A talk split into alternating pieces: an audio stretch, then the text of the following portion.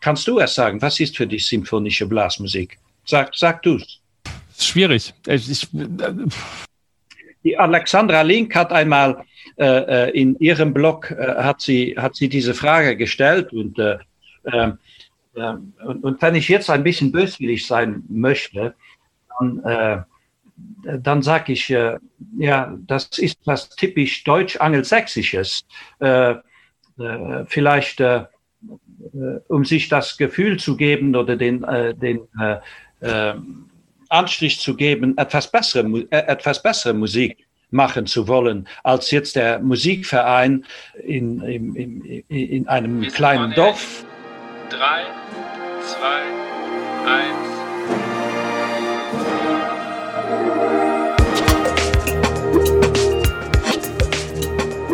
Herzlich willkommen bei On Air, dem Blasmusik-Podcast.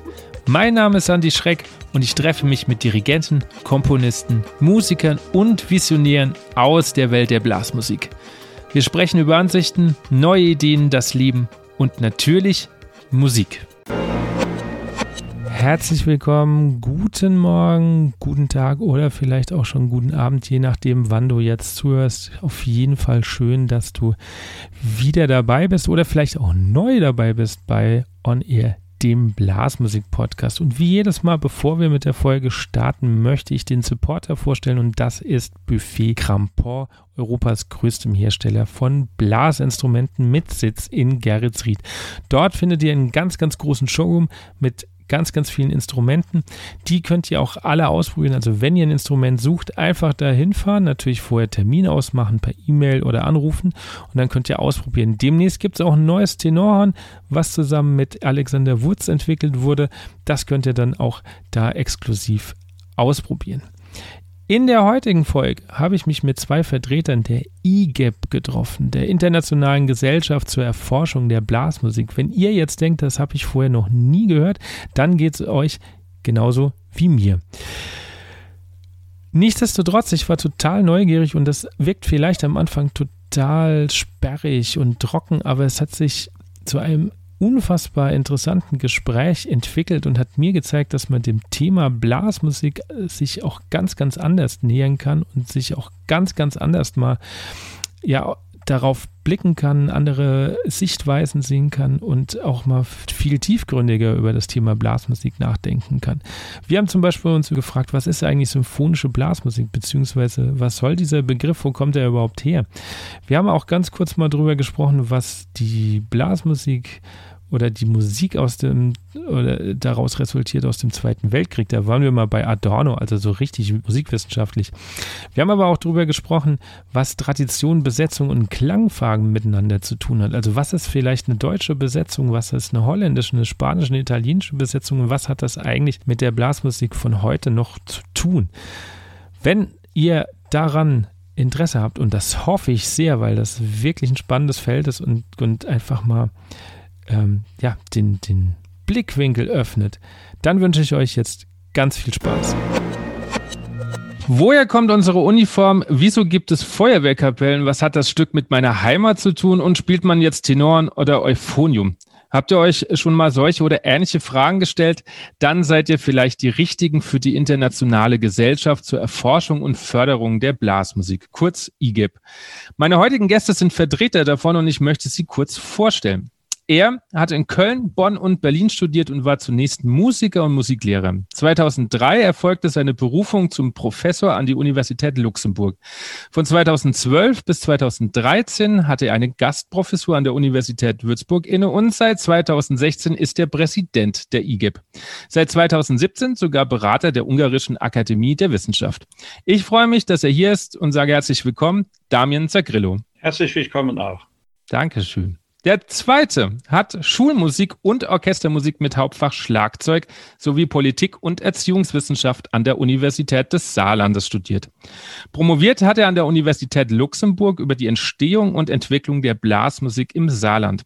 Nach acht Jahren Tätigkeit als Theaterpädagoge am Saarländischen Staatstheater ist er zurzeit als Studienrat am Landesinstitut für Pädagogik und Medien des Saarlandes als Leiter des Fachbereichs kulturelle Bildung tätig.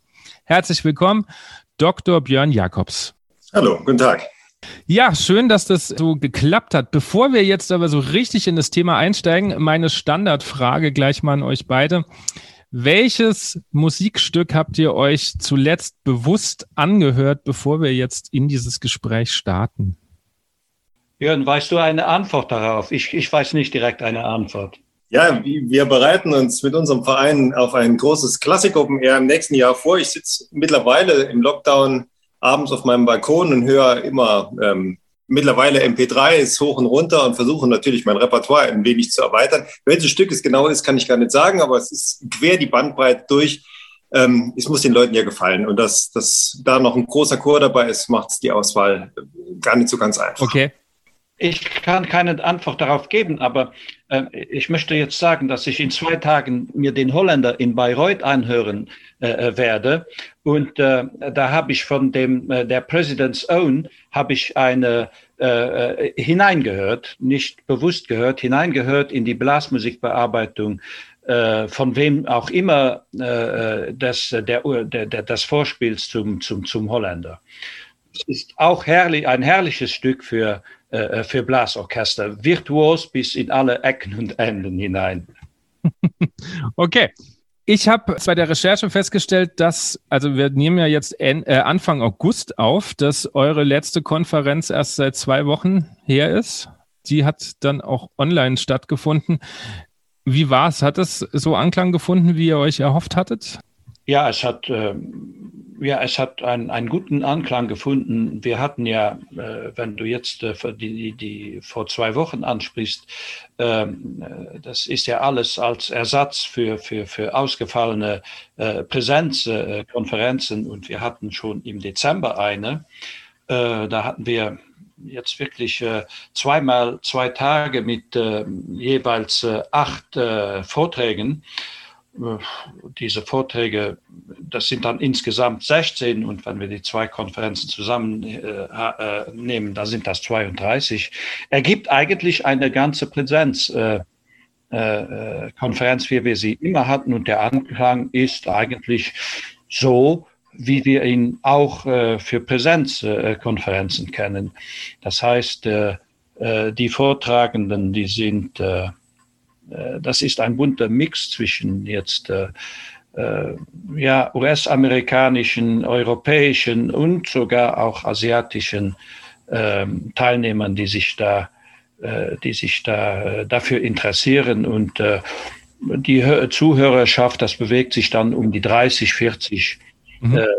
Leute, die sich dann aus der ganzen Welt jetzt einklinken. Ich habe mir vorher mal überlegt, wie erkläre ich jemandem, was ihr tut, beziehungsweise beruflich tut. Also als Studierender, äh, studierter Musiker kann man sich ungefähr vorstellen, was überhaupt ein Musikwissenschaftler tut. Wenn euch jetzt jemand fragt, was macht ihr denn beruflich, was würdet ihr demjenigen erklären? Naja, ich bin ja kein, kein, ähm, also ich bin zwar Berufsmusiker, ich bin ja eigentlich Schulmusiker und bin durch den Regen in die Traufe hier zur IGEP gekommen ähm, zur Musikwissenschaft im Prinzip, weil ich eben meine Doktorarbeit in diesem Fach der Blasmusik geschrieben habe. Ähm, was ja lange Zeit überhaupt gar nicht möglich war, denn Blasmusik, da, da eine wissenschaftliche Arbeit drüber zu schreiben, das war ja, ähm, doch, doch so ein bisschen Stiefkind äh, in der Musikwissenschaft und durch den Damien ähm, erhielt ich halt die Möglichkeit, in diesem Fach, im Fach Blasmusik eben zu, zu promovieren. Das heißt, eigentlich ähm, dirigiere ich einen Musikverein und äh, beschäftige mich mit Schulmusik, also mit Kindern. Aber diese, diese Musikwissenschaft, gerade weil es Blasmusik ist und weil es eben mein Hobby betrifft, das ist es ja. Es ist ja kein Beruf für mich, sondern es ist ja eigentlich ein Hobby, die Blasmusik zu betreiben. Das, ähm, das macht es eben spannend, äh, weil es eben tagtäglich äh, schön ist, sich mit seinem Hobby zu be beschäftigen. Und gerade auf dieser Ebene der IGAP ist es halt auch interessant, andere Leute zu treffen, die, die ähnlich ticken. Aber bei Damien sieht es natürlich anders aus. Ja, er beschäftigt sich ja beruflich mit diesem Fach. Ja, also äh, ich denke, dass äh, ich habe einen akademischen Lehrer gehabt, der hat immer gesagt, äh, äh Musikwissenschaftler äh, sind wie Eunuchen. Äh, sie wissen, wie es geht, aber können es selber nicht. ich denke, ich denke, bei einem Blasmusiker oder jemand, der sich mit Blasmusik äh, beschäftigt, äh, der sollte schon doch in der Blasmusik tätig gewesen sein. Mhm. das war ich. Äh, du hast ja meine Biografie äh, ähm, aufgelistet und äh, das war ich bis äh, eigentlich zum Jahr 2013, wo ich dann noch äh, Projektorchester geleitet habe. Ich habe äh, Tuba studiert und ich habe dieses Instrument auch bis 2018 unterrichtet. Ähm, also ich habe auch andere Blasinstrumente gespielt. Also ich habe wirklich auch einen Einblick in einen praktischen Einblick äh, in das Fach. Um das äh, äh jetzt zu unterstreichen, was Björn gesagt hat, äh, ich hatte dann 2013 die Möglichkeit, äh, jetzt äh, äh, die Laudatio für Wolfgang Suppan äh, zu dessen 80. Geburtstag zu, zu, zu äh, äh, machen. Äh, ich glaube, so, äh, Wolfgang Suppan kurz mal vorgestellt, das ist derjenige, der die IGAP äh, begründet hat, eigentlich der Vater der Blasmusikforschung. Und äh, während der Laudatio habe ich dann äh, äh, gesagt, okay, äh, ich habe promoviert im Jahr 1997, da kam Internet und so weiter und das ganze Digitale so langsam in Schuss, ins Laufen.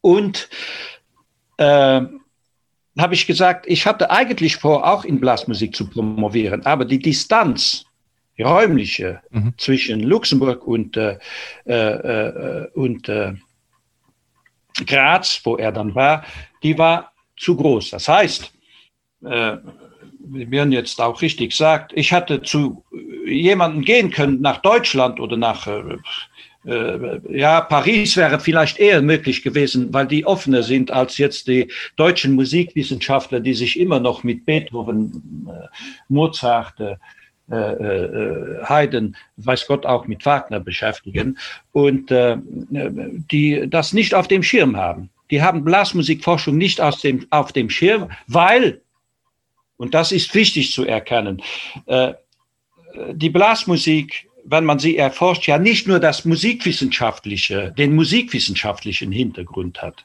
nämlich was machen jetzt äh, berühmte Blasmusikkomponisten? Die meisten können nicht mal äh, zwei oder drei aufzählen, nicht wahr? Und äh, Blasmusikkomponisten gibt es äh, nicht zuhauf. Und äh, auf der anderen Seite äh, äh, muss man dann auch sehen, dass äh, Blasmusik erst oder konzertante Blasmusik erst im 20. Jahrhundert aktuell geworden ist, zu einer Zeit, wo äh, eigentlich die großen Komponisten, wie wir sie kennen, mit Mahler und mit Richard Strauss, äh, Wagner war schon lange tot, vor die, vor die nicht mehr gelebt haben. Und äh, äh das hatten dann wahrscheinlich die, die, die, die traditionellen Musikwissenschaftler zu dieser Zeit noch nicht so auf den Schirm, die meisten nicht.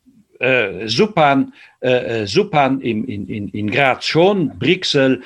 Äh, und es gab in, in Frankreich auch, äh, da gab es an der Sorbonne ein, durchaus eine, auch eine Offenheit jetzt in Bezug auf, auf, auf Forschung, die neben der Musikwissenschaft auch soziologische Gesichtspunkte, Aspekte mit äh, in Betracht zieht. Das heißt, äh, Blasmusizieren oder Musizieren über, äh, überhaupt hat ja nicht nur einen äh, musikalischen Hintergrund, sondern auch den soziologischen. Als Laienmusiker ist man immer in einer äh, Gruppe äh, äh, freiwillig zusammen und da gibt es äh, soziale Betrachtungen, die in Erwägung zu ziehen sind. Okay. Also äh, ihr habt jetzt schon äh, ganz viele Themenfelder aufgemacht. Mal sehen, ob wir die heute noch so ein bisschen zusammenführen können. Das führt mich erst einmal zu, also zu, zu zwei Fragen. Vielleicht erstmal sollten wir ganz kurz klären für alle Hörer, die immer noch nicht so genau wissen, was ist ein Musikwissenschaftler? Was ist Musikwissenschaft? Ich habe irgendwo, glaube ich, mal ein Zitat von, von dir, Damir, gelesen. Die Musikwissenschaft als solches gibt es gar nicht. Stimmt. Ja, die Musikwissenschaft, ich habe es ja jetzt schon ein bisschen angerissen. Die Musikwissenschaft ja. ist, äh, ist eigentlich ein Verschnitt zwischen geisteswissenschaftlichen Disziplinen wie Literaturwissenschaft, Germanistik, äh, äh, Ethnologie, äh, Philosophie, Psychologie und so weiter. Äh, und die Musikwissenschaft selbst, die teilt sich ja auch auf in verschiedene Teil Disziplinen wie zum Beispiel eben die historische Musikwissenschaft jetzt sich mit Beethoven und Bach und so weiter beschäftigen. Äh, äh, Musikphilologie, das heißt Musik editieren, heute würden wir Beethoven oder Mozart oder so weiter nicht hören können in dem Sinne, wie wir es hören, wenn es nicht diese Gesamtausgaben von äh, gegeben hätte. Und viele Werke werden vergessen. Und dann gibt's noch die Musikethnologie. Interessant zu sehen, dass äh, Leute wie Supan oder mein Vorgänger auch im Amt des äh, IGA-Präsidenten äh, Bernhard Tabler, äh, dass das Musikethnologen waren. Musikethnologen sind solche, die sich nicht mit Kunst Kunstmusik, sondern mit Musik der Völker beschäftigen oder mit außereuropäischer Musik äh, äh oder mit, äh, äh, mit Musik von autochthonen Völkern, äh, mit Volksmusikforschung und so weiter. Und dann gibt es natürlich die musikalische Akustik.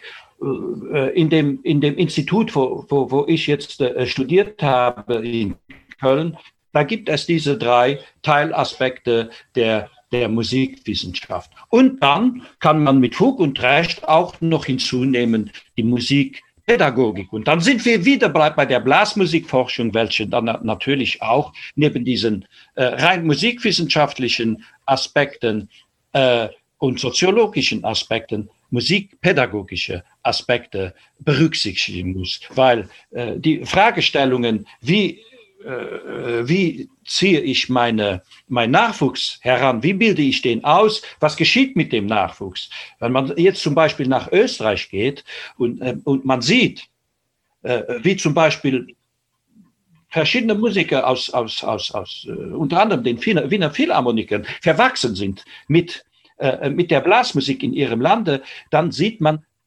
wieder am Beispiel Österreich, wie etwas funktioniert oder funktionieren sollte und wie gut die Österreicher das auch gemanagt haben. Ich habe jetzt die Wiener äh, Philharmoniker herausgegriffen. Es gibt äh, die Grazer Philharmoniker. Es gibt ja. auch jetzt, äh, ich war jetzt äh, sechs Wochen in Österreich und ich habe gesehen, äh, ich war beim Jubiläumskonzert der Grazer Philharmoniker, die 70 Jahre gefeiert haben.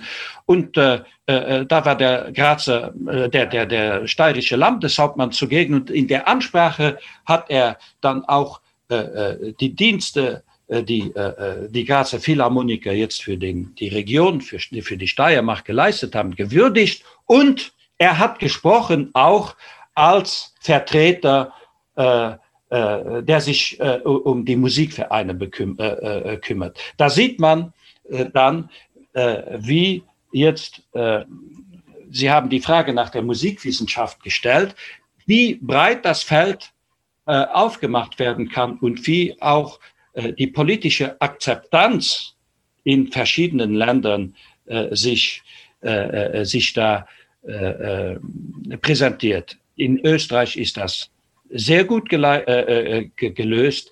Äh, in verschiedenen Regionen, in Holland ist Ihnen wahrscheinlich ein, ein, ein Begriff, äh, hauptsächlich die Provinz Limburg, wo, äh, wo ja. diese äh, Blasorchester, Laienblasorchester funktionieren, mit eben diesen Aspekten der, diesen soziologischen, diesen musikpädagogischen und den musikwissenschaftlichen Aspekten.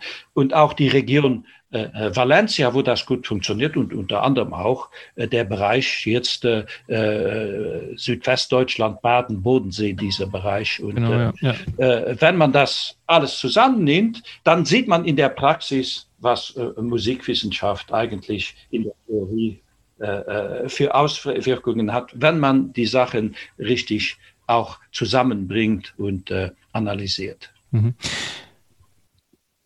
Diese ganzen Ausführungen führen mich gleich zur nächsten Frage. Warum ist gerade in Deutschland Blasmusikforschung noch so, ja, nicht so anerkannt irgendwie? Also ich habe das selber im Studium gemerkt. Ich habe in Würzburg studiert. Ich glaube 2013, 40, ich habe es jetzt nicht mehr so ganz im Kopf, hat sich ja dann auch Blasorchesterleitung etabliert in Würzburg zum Studieren. Ich habe meine Zulassungsarbeit noch über ähm, Brassband geschrieben, also quasi englische Blasmusik, ähm, so ein bisschen soziologisch auch geforscht und eigentlich dann auch ähm, Arrangements mit, mit Originalliteratur verglichen. und habe damals auch schon sehr wenig Literatur gefunden, das muss ich dazu sagen. Also das war dann auch so die Zeit, wo im Internet noch nicht so viel zu holen war. Aber warum ist der Stellenwert noch nicht so da, obwohl ja in Deutschland, vor allen Dingen natürlich auch in Süddeutschland, die Blasmusik sehr großen Teil der Gesellschaft ähm, einnimmt? Also ich glaube, es liegt auch daran, dass es in vielen Teilen Blasmusik ähm, nicht professionell betrieben wird. Also was heißt professionell? Ich meine, dass, dass es manchmal ähm, nicht so aus, ähm, also nicht so den Stellenwert hat, wie, wie es normalerweise haben sollte, die Blasmusik. Dass die Dirigenten schlecht ausgebildet sind, dass dann auch die Orchester schlecht spielen und dass das das Bild von Blasmusik ist, das viele Leute in der, in der Bevölkerung kennen. Ähm, viele Leute kennen keine guten Blasorchester. Da gibt es vielleicht ein oder zwei oder drei bei uns im Saarland. Und wenn man darüber hinausgeht, muss man auch welche suchen. Und eben dieses Bild haben viele Leute vor Augen. Das sind Kapellen mit 20 Mann, die schlecht Volksmusik spielen.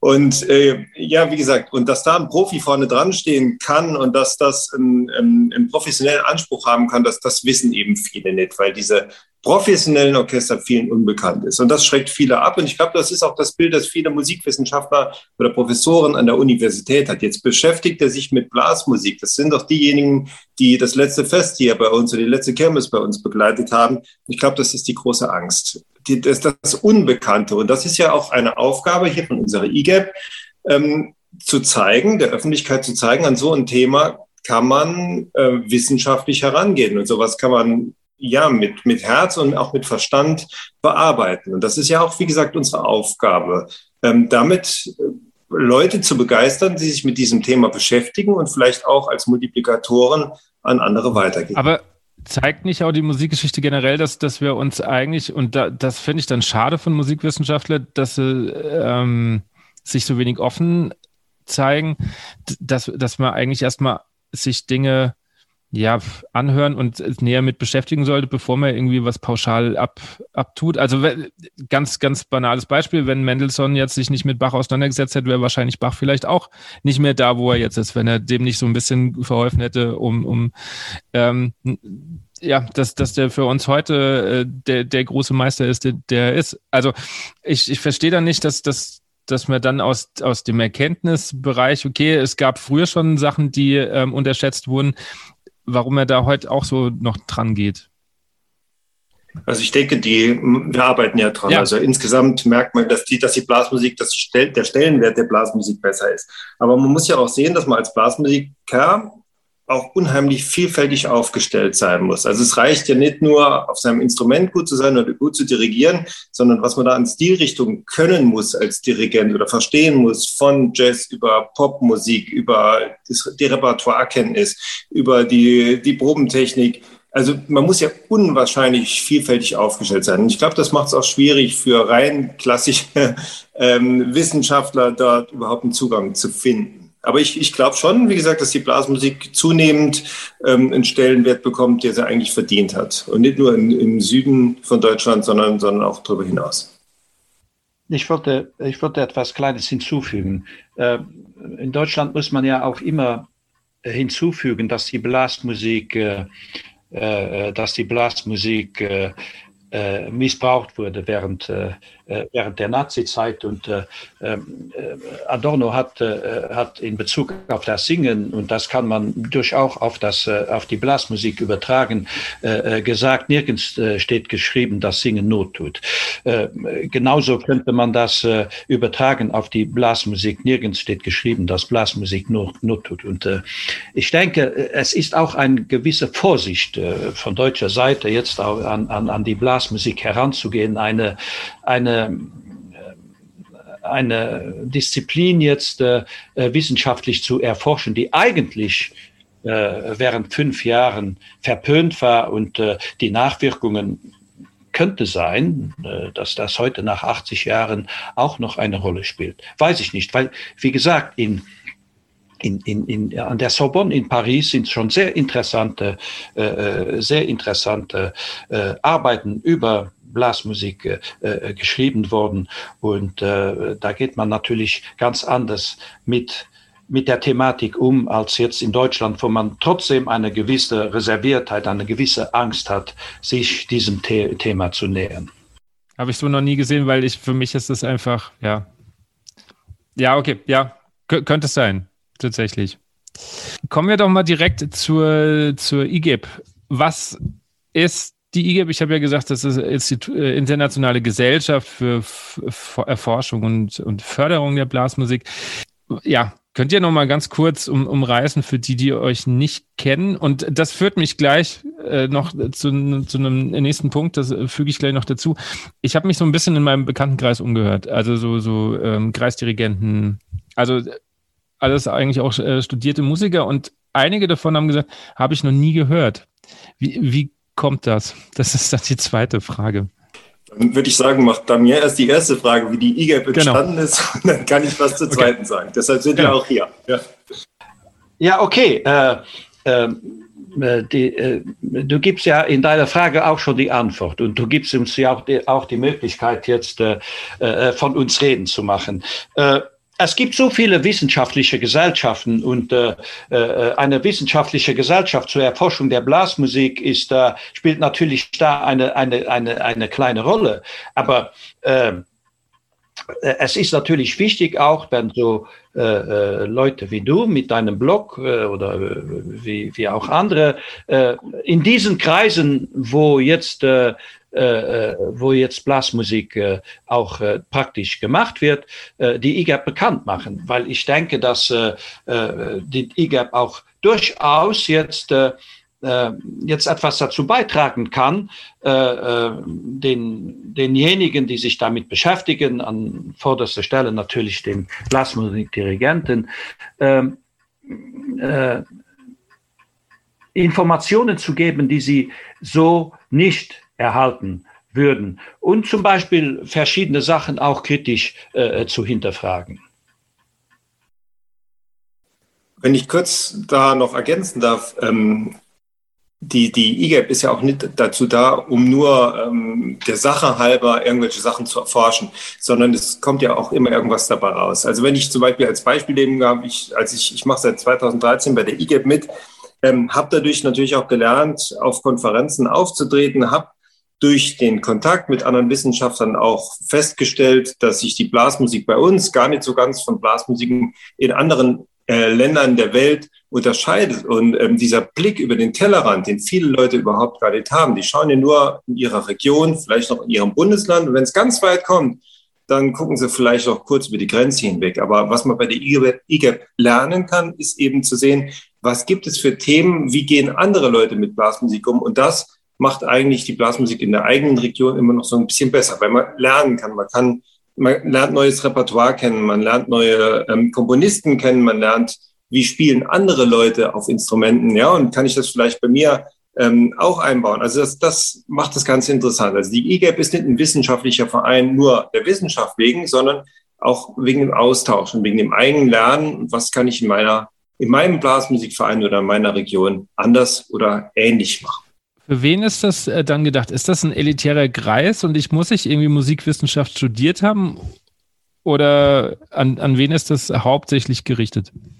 Also Musikwissenschaft studiert, da mir ist, glaube ich, da, da, sprechen wir eine Sprache, ist gar nicht das, das äh, Ziel davon, sondern wichtig ist es eben, wissenschaftlich ähm, sauber arbeiten zu können, wenn man auf diesen Konferenzen auftritt. Denn man stellt sich natürlich ja auch, eine, ähm, auch vor mit seinem Thema und, und soll das natürlich auch angemessen ähm, präsentieren können, weil meistens werden die Sachen auch gedruckt und natürlich auch international gelesen. Aber man muss jetzt kein Musikwissenschaftler sein. Vielleicht ist die Nähe zur Blasmusik manchmal sogar größer, wenn man eben nicht kein, kein studierter Musikwissenschaftler ist, sondern eher aus der Praxis kommt. Und unsere Themenfelder sind ja auch so breit aufgestellt, dass da im Prinzip sich auch jeder ähm, beteiligen kann. Manche sprechen über die Musik in ihrer Region, andere machen das ganz große Fass auf und sprechen über die Militärmusik im ganzen Land. Also wie gesagt, die Themen sind ja vielfältig und ähm, das, das macht es eben auch aus, dass die vielleicht auch, auch allen Berufen kommen. Da kann, Damir sagt immer so schön, da kann der Schlosser neben dem Universitätsprofessor sitzen und beide haben was zu sagen,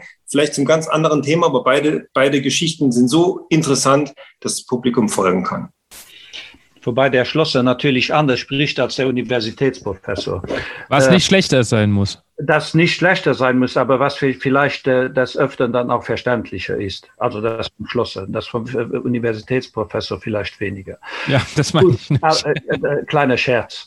Ähm, auf der anderen Seite, und das hat ja Björn unterstrichen, wir machen diese Call for Papers und wir werden diese Call for Papers jetzt auch in den Bereichen machen, wo Blasmusik tatsächlich auch praktisch äh, äh gemacht wird.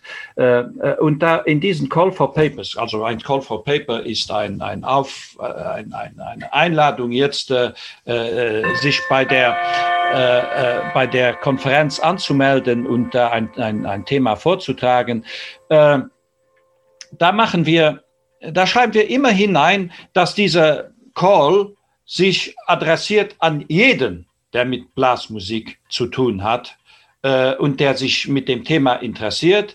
Äh, natürlich äh, unter der Bedingung, dass auch äh, was dabei rauskommt und dass man äh, äh ehrlich arbeitet und nicht plagiert und das wird natürlich die, diejenigen, die sich dann anmelden, die werden dann, äh, äh, die schreiben dann ein, ein Abstract, ein Resümee und das wird dann überprüft und dann schaut man schon ein bisschen auf die Seriosität und dann, ob man das jetzt annehmen kann äh, äh, oder nicht. Wenn jetzt ein, ein Abstrakt kommt, das schon voller Fehler ist und dann, äh, wo man sieht, äh, das Thema wurde schon behandelt von jemand anders, dann, dann sieht man sofort, okay, das kann man nicht machen.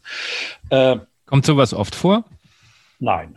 Nee. Nein, nein, das ist, das, das, das ist die Aussage. Also äh, Musikwissenschaftler oder Blasmusikforscher sind ja keine Politiker, die jetzt müssen in, äh, äh, in der Öffentlichkeit stehen mit, mit Büchern, wo plagiert worden ist. Nein, das, das kommt nicht so oft vor.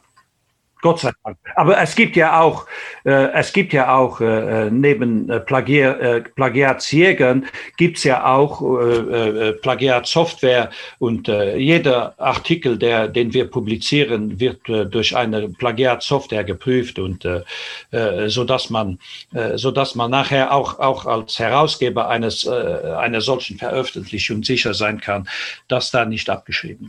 Aber ich wollte vielleicht da mir noch ähm, diese IGAP auch in dem, dem Zusammenhang auch als Möglichkeit zeigen für, für junge Wissenschaftler oder für junge Menschen, die gerade von der Uni kommen, vielleicht noch gar nicht so weit sind, sondern ein Staatsexamen schreiben über ein Thema, das ganz spannend ist, zum Beispiel hier über diese, über Blasmusik, über ihre Region zum Beispiel, dass die IGAP ein Einstieg sein kann, wenn sie beispielsweise diese, dieses Thema einreichen über dieses Call for Paper auch mal an einer Konferenz überhaupt teilnehmen zu können, weil es ist ja gar nicht so einfach, mal in so einen wissenschaftlichen Kreis reinzukommen. Und die IGEP bietet, wie gesagt, auch jungen Wissenschaftlern die Möglichkeit, da überhaupt mitmachen zu können. Und das ist ja das. Tolle. Darf ich als Außenstehender auch an so einer Konferenz teilnehmen, als Hörer? Ja, wir haben 2018 beispielsweise in Wattgassen hatten wir die internationale Konferenz gehabt und haben natürlich die Konferenz geöffnet für alle. Ähm, es war nicht so bekannt. Es waren jetzt keine 100 Leute, die hinten drin gesessen haben, aber es waren immer 20, 25, die natürlich in den Raum gekommen sind und haben sich das, das Thema angehört, was gerade für sie interessant ist. Wenn so einen ganzen Tag Konferenzen laufen, ist natürlich nicht alles für, für jeden interessant, aber natürlich kommt man da vorbei, auch bei diesen Online-Konferenzen jederzeit dazuschaltbar und, und, und zuhören. Ja, klar. Kein elitärer Kreis. Um also du bist, äh, du bist herzlich eingeladen. Nächstes Jahr werden wir in Bozen sein, äh, um da hinzukommen, um Interviews zu führen und zu berichten. Und äh, natürlich, also das ist, äh, das ist ja auch für die IGAP Publizität und dieses, dieser Elitarismus, den, den hat eigentlich die, die, die, die Blasmusikforschung in dem Sinne nicht wie jetzt zum Beispiel andere musikwissenschaftliche Konferenzen, denen nachgesagt wird wird, äh, trotzdem äh, elitär zu sein. Auf der anderen Seite äh, möchte ich sagen, dass die IGAP trotzdem nicht die einzige äh, Gesellschaft ist, die, die in Deutschland sich mit Blasmusikforschung äh, beschäftigt. Da gibt's noch in Bonn äh, von, der, von der Bundeswehr den wissenschaftlichen Dienst, wo der Kollege Manfred Heitler sich äh, der Leiter ist, der auch jedes Jahr übrigens ist jetzt leider während zwei Jahren ausgefallen, äh, Konferenzen zum Thema Militärmusik, was ja in den meisten Fällen auch Blasmusik ist, äh, äh, wo, wo, wo, wo da diese äh, zweitägigen kleineren Tagungen natürlich stattfinden, auf, in, in nationalem Rahmen natürlich. Ich habe in der Vorbereitung auch das Interview mit Christine Engels gelesen und da ist, bin ich über was gestolpert. Und ich weiß nicht, wer es von euch beiden gesagt hat, aber da stand sowas wie, die Sensibilisierung tut Not. Wir sind an einer Richtung angelangt, bei der ich mich frage, wo soll das hingehen? Die Frage zu beantworten, was ist eigentlich sinfonische Blasmusik? Was ist denn sinfonische Blasmusik? Äh, das ist genau die richtige Frage für den ja. Damir. Äh, ich, ich könnte jetzt provozieren und, äh, und, und beleidigen. Ich will das aber nicht. Äh, das ist Tut dir keinen Zwang an. Also, kannst auch ein bisschen provozieren. Das, das, ist, das ist genau das. Das ist ja tatsächlich ein Steckenpferd von mir. Ich kann es nicht sagen. Kannst du es sagen? Was ist für dich symphonische Blasmusik? Sag, sag du es. Schwierig. Ich, ich, die Alexandra Link hat einmal äh, äh, in ihrem Blog äh, hat sie hat sie diese Frage gestellt und äh, äh, und, und, wenn ich jetzt ein bisschen böswillig sein möchte, dann, äh, dann sage ich, ja, das ist was typisch deutsch-angelsächsisches. Vielleicht, um sich das Gefühl zu geben oder den, den Anstrich zu geben, etwas bessere, äh, etwas bessere Musik machen zu wollen, als jetzt der Musikverein äh, äh, in, in, in, in, einem kleinen Dorf oder äh, da nennt man sich halt äh, Bläserphilharmonie oder man nennt sich Symphonisches Blasorchester. Äh, aber alleine das ist das nicht. Alleine das ist das nicht. Ja, äh, aber ich, aber ganz kurz, aber ich, ich, ähm, ich gebe dir recht, das hat oft so diesen, und da sind wir bei dem Elitären, nämlich den Anschein, dass, okay, wenn ich mich so nenne als Musikverein, bin ich schon so ein bisschen, bisschen irgendwie was Besseres als der Nachbarverein, der einfach nur Musikverein XY heißt. Mhm. Äh, und da, da hat äh, der Kollege Manfred, der von mir sehr geschätzt, sagen, Kollege Manfred Heidner, nicht, nicht nur, weil, äh, weil ich ihn persönlich schätze, sondern auch inhaltlich sehr schätze, hat einmal einen Artikel veröffentlicht und hat gesagt, zum Schluss eines Konzerts eines sinfonischen Blasorchesters hätte ein, ein Zuschauer gesagt, und jetzt zum Schluss noch einen schönen Marsch. Mhm. Das sagt alles. Nicht wahr? Das sagt alles und nichts. Äh, äh, das heißt, äh, und, und jetzt kommen wir dann auf die, auf die positive Seite des, der sinfonischen Blasmusik oder wie man das bezeichnen möchte. Wir haben einen amerikanischen Kollegen, Andrew Peace, der hat verschiedene Internetseiten, wo man sich dokumentieren kann, äh, äh, über Blasmusikliteratur. Äh, und er, er hat seine Dissertation darüber geschrieben und er zeigt auf, dass man auf der ganzen Welt, aber wirklich auf der ganzen Welt, von Japan über Europa bis Südamerika, jetzt äh, äh, Literatur finden kann, die von jedem in Anführungszeichen sinfonischen Blasorchester gespielt werden kann. Das heißt, das, was wir früher hatten, eine deutsche Besetzung, wir in Luxemburg eine Benelux-Besetzung, die Franzosen eine französische Besetzung, die Italiener ihre Besetzung, gibt es nicht mehr. Gut, jetzt sind wir aber dann auch eben bei, bei dem Nachteil, was sinfonische Blasorchester bedeutet, nämlich der Verlust an Klangfarben, der Verlust an Literatur. Es gibt, es gibt äh, in Deutschland überall gibt's Archive, da verstauben wirklich wahrscheinlich gute Blasmusikwerke, die nicht mehr gespielt werden können, weil die Instrumente dazu nicht mehr da sind. Jeder spielt, du hast vorhin Euphonium äh, äh, äh angesprochen. Für mich ist das ein leeres, nicht bedeutendes Wort. Das heißt, Euphonium, ein, ein Instrument, was gut klingt. Kann auch eine Trompete sein oder eine Orgel oder was auch immer, kann ein Euphonium sein. Ist Quatsch. Äh, äh, äh diese Instrument, der, der, das Wort, äh, das wurde übrigens äh, äh, in Wien der Begriff erfunden und nicht in, in England. Also nur, nur mal das gesagt. Das sind dann Sachen, wo Blasmusik standardisiert wird. Kann durchaus ein Vorteil sein, aber wenn man von sinfonischer Blasmusik spricht, muss man sich auch der Nachteile äh, äh, durchaus bewusst sein. Und ein anderes, ein anderer Aspekt noch, weder in Frankreich noch in Italien noch in anderen Ländern, wo ich jetzt nicht weiß, aber diese beiden bestimmt, gibt es diesen Begriff. Hören Sie, hör, hört ihr einmal die Banda dei äh, Carabinieri an oder die Garde Républicaine, die tragen diesen Namen nicht. Die haben auch ihre eigene Besetzung. Und die sind vielleicht besser als so manche sinfonische Blasorchester, das äh, äh sich diesen, äh, äh den Anspruch erhebt, äh, gute äh, Blasmusik zu machen, ob schon es das wahrscheinlich macht. Aber wichtig ist dabei zu erkennen, dass es eben Orchester gibt, die Wert auf ihre Traditionen legen. Meistens sind das militärisch gebundene Orchester, wie die Garde Républicaine, das ist die Gendarmerie, äh, äh, genauso wie, äh, wie äh, die äh, Banda dei Carabinieri in, in Rom, äh, die legen Wert auf ihre eigenen Traditionen. In Portugal zum Beispiel heißen die Blaskapellen traditionell, das ist jetzt kein hochtrabender Begriff, traditionell Philharmonien. Den Begriff haben wir auch für die ersten Blaskapellen in Luxemburg gehabt. Die haben sich, und, äh, und manche tragen den, den Namen noch heute, Philharmonie. Aber da ist es ein historisch gewachsener Begriff. In Deutschland hat es den Begriff sinfonische Blasmusik in den 50er, 60er, 70er, 70er Jahren nicht gegeben. Das kam erst jetzt ab den 2000er Jahren. Mit diesem Anspruch eben besser zu sein als der lokale Dorf Musikverein.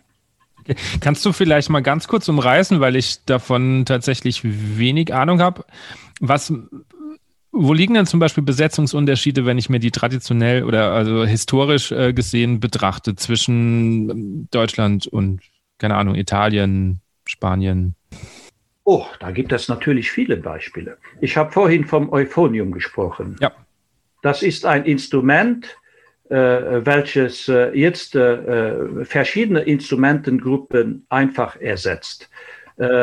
zum Beispiel in, in, in deutschen Besetzungen das Tenorhorn und das Bariton. Aber jetzt bleib mal kurz da. Warum? Also ich habe mich das auch immer gefragt und ich habe äh, Anfang der 2000 habe ich in dem in, in den Musikvereinen, wo ich gespielt habe, ich war da noch äh, sehr jung, aber ich habe trotzdem immer so ein bisschen festgestellt, wenn es dann um sinfonischer Musik geht, war so dieses Tenor und Bariton irgendwie so, so ein Instrument, äh, äh, das will man da nicht haben. Wir wollen Euphonium. Aber ich habe nie verstanden, warum. Ja, e-, eben wegen dieser Standardisierung. Äh, wegen dieser Standardisierung. Wenn du, äh, äh wenn du jetzt, äh, natürlich ist das Euphonium genauso wie das Tenor oder das Bariton in, in, in, in B gestimmt. Wer es geschrieben ist, das ist eine andere Sache. Es ist ja. in B gestimmt. Also könnte man durchaus jetzt eine, eine, Tenor, eine Euphoniumstimme auf einem Tenorhorn spielen. Mhm. Ja. Äh, würde einen anderen Klang ergeben. Äh, würde einen Klang vielleicht geben, ergeben, der jetzt nicht in dieses sogenannte äh, äh sinfonische Blasorchester passt. Aber wieso? Ja, äh, wegen des Klangs natürlich. Äh, auf der anderen Seite, jetzt ist der Björn weg, äh, auf, der, auf der anderen Seite, äh, äh, du kennst die, die Orchestrierung der Bilder einer Ausstellung von Ravel. Ja. Und da gibt es diesen Büdlo. Genau. Das ist äh, geschrieben für eben für, für, für äh, also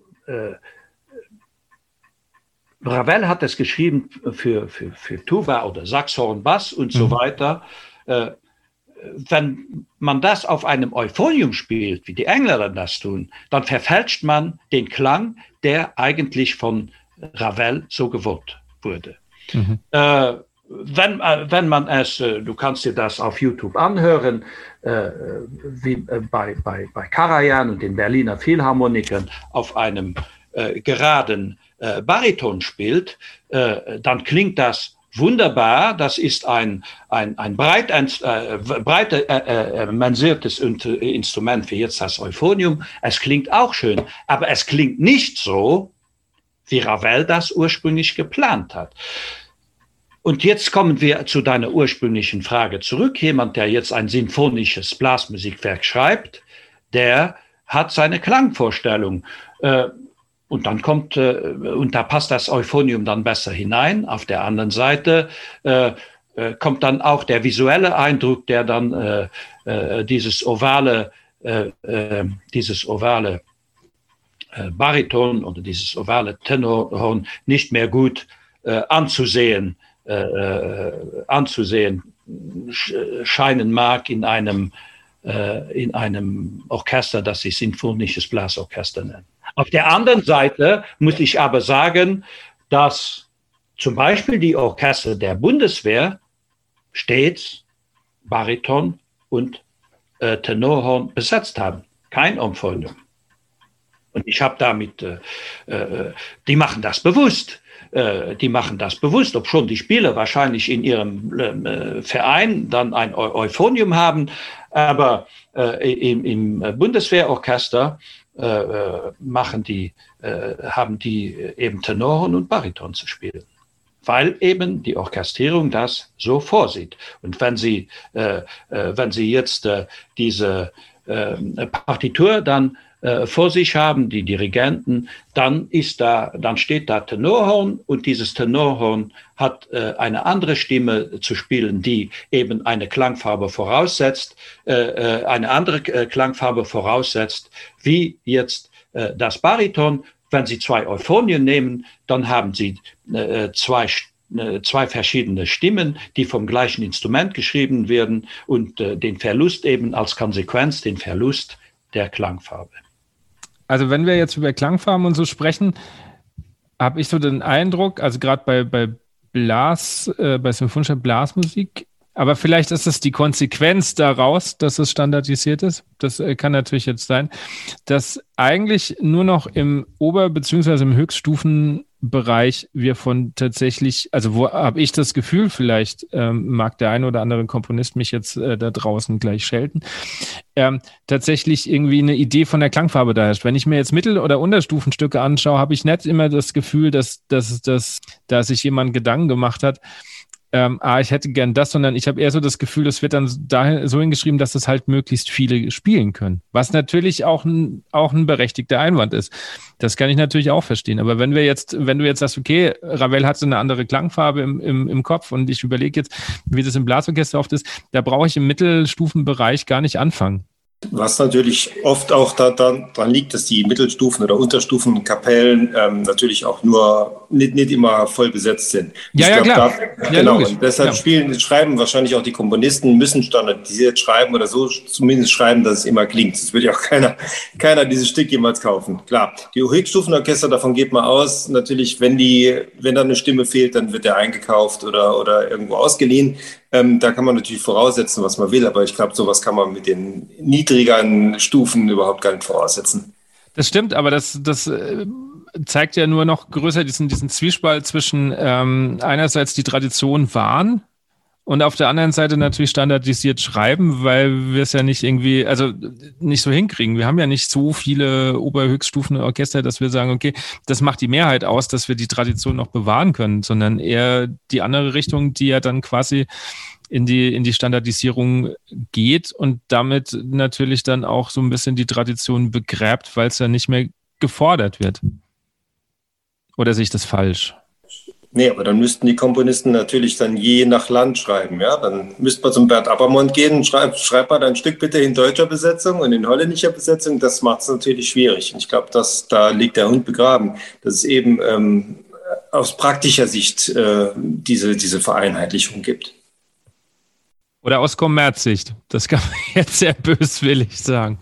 Das ist ein sehr interessant, äh, genau. Äh, kannst du das wiederholen, den letzten Satz? Ich bin nicht sicher, ob ich ihn akustisch richtig verstanden habe, aber, aber das ist das Pudels Kern. Der Kommerz? Ganz genau, der Kommerz. Äh, da hat äh, Joe Manfredo, ist einer unserer äh, Mitglieder auch, der hat äh, in den 90er Jahren eine Dissertation geschrieben, wo er anhand von den, äh, äh von äh, von den amerikanischen Universitäts- und College-Orchestern da äh, äh, recherchiert hat, wie es dann jetzt zu einer einheitlichen Bes Entschuldigung, Besetzung kam, nämlich die äh, Herausgeber, die äh, Musikpublikationen äh, äh, haben gesagt, wenn ihr gerne hättet, dass wir eure Musik verkaufen oder wenn ihr eure Musik verkaufen wollt, dann müsst ihr für eine einheitliche Besetzung schreiben. Und man weiß ja mittlerweile, dass das, was von den äh, USA ausgeht, dass das sich so langsam über die ganze, äh, nicht über die ganze, aber über Teile der Welt äh, ausbreitet. Und das hat dann zehn Jahre später dann auch Europa, Deutschland erreicht. Und ich möchte einmal rückblickend auf das zurückkommen, was Björn jetzt gesagt hat, nämlich da war der Musikherausgeber Mollenach, der hat in den Boah, der war lange, bis an den 60er Jahren ein großes äh, äh, blasmusikalisches Editionshaus. Äh, Jan Mollenar ist vor kurzem gestorben. Äh, äh, wenn man damals nach Frankfurt auf die Messe gegangen ist, hatte er den größten Stand. Und der hat eben für verschiedene äh, Besetzungen hat der geschrieben. Das heißt, man konnte man konnte ein Stück kaufen in Fanfarebesetzung, in Harmoniebesetzung, mit deutschen Stimmen dazu, mit Schweizer Stimmen dazu. Das hat er immer gemacht. Heute wird das nicht mehr gemacht, ist wahrscheinlich zu teuer oder den Leuten, äh, den Arrangeurs oder den Komponisten äh, fehlt eigentlich äh, fehlt die die Vorstellung, äh, ein, ein Werk äh, für eine leicht äh, geänderte Besetzung klingen zu lassen. Das mag auch sein. Also standardisiert man alles. Du hast absolut recht. Ich kann mich gut erinnern, da war das letzte Drittel von diesen Packs, waren lauter Stimmen, die man nie benutzen konnte. Ja, von Flügelhörn über Sopransaxophon bis zum Basssaxophon. Ja, genau. Das waren alles tolle Stimmen, die leider immer im Notschrank liegen geblieben sind. Was glaubt ihr, wo geht geht der Weg hin? Also wir kennen das ja auch aus der, aus der klassischen Musik, dass es ja dann quasi historische Aufführungspraxis hat ja dann da auch ähm, irgendwann zugenommen. Beziehungsweise, wenn ich jetzt tatsächlich in den, den traditionellen Blasmusikbereich gucke, ähm, da versucht man ja tatsächlich noch mit Tenor und Bariton zu spielen. Da ist es ja umgekehrt, wenn ich da mit dem Euphonium um die Ecke komme, heißt ja, das ist ja nicht richtig. Also da wird ja schon irgendwie noch so ein bisschen geguckt. Habt ihr das Gefühl, dass es im, im symphonischen Bereich vielleicht da auch so eine historische Aufführungspraxis, wenn man das so nennen kann, irgendwann sich mehr etabliert? Also äh, wünschenswert wäre das schon. Also im Sinfonischen, du meinst im Blasmusikal. Ja, ja, klar, genau, ja. Ja, ja. Ja, äh, ja aber gut, äh, ich weiß nicht, äh, bei uns in Luxemburg, wenn man in so manchen äh, äh, Keller von, von einem Blasmusikverein geht, dann sieht man diese alten Instrumente noch rumliegen. Äh, oder man geht nach Oberwölz ins Blasmusikmuseum, äh, da sind die schön aufbereitet, die, die stehen da rum und äh, die werden nicht mehr gespielt. Voraussetzung wäre natürlich, dass diese Instrumente äh, dass diese Instrumente wieder restauriert werden und dass die, dass die Gangkarten gemacht werden würden und, äh, und gespielt werden würden. Äh, dazu gibt's dazu gibt's ein, ein, eine, ein schönes Detail, nämlich äh, 2017 muss das gewesen sein, da war die WASPI-Konferenz. WASPI ist ja ein Begriff, äh, denke ich. WASPI ist äh, bekannter wie IGAP, weil die sich mit musikalischer Praxis dann auch abgeben.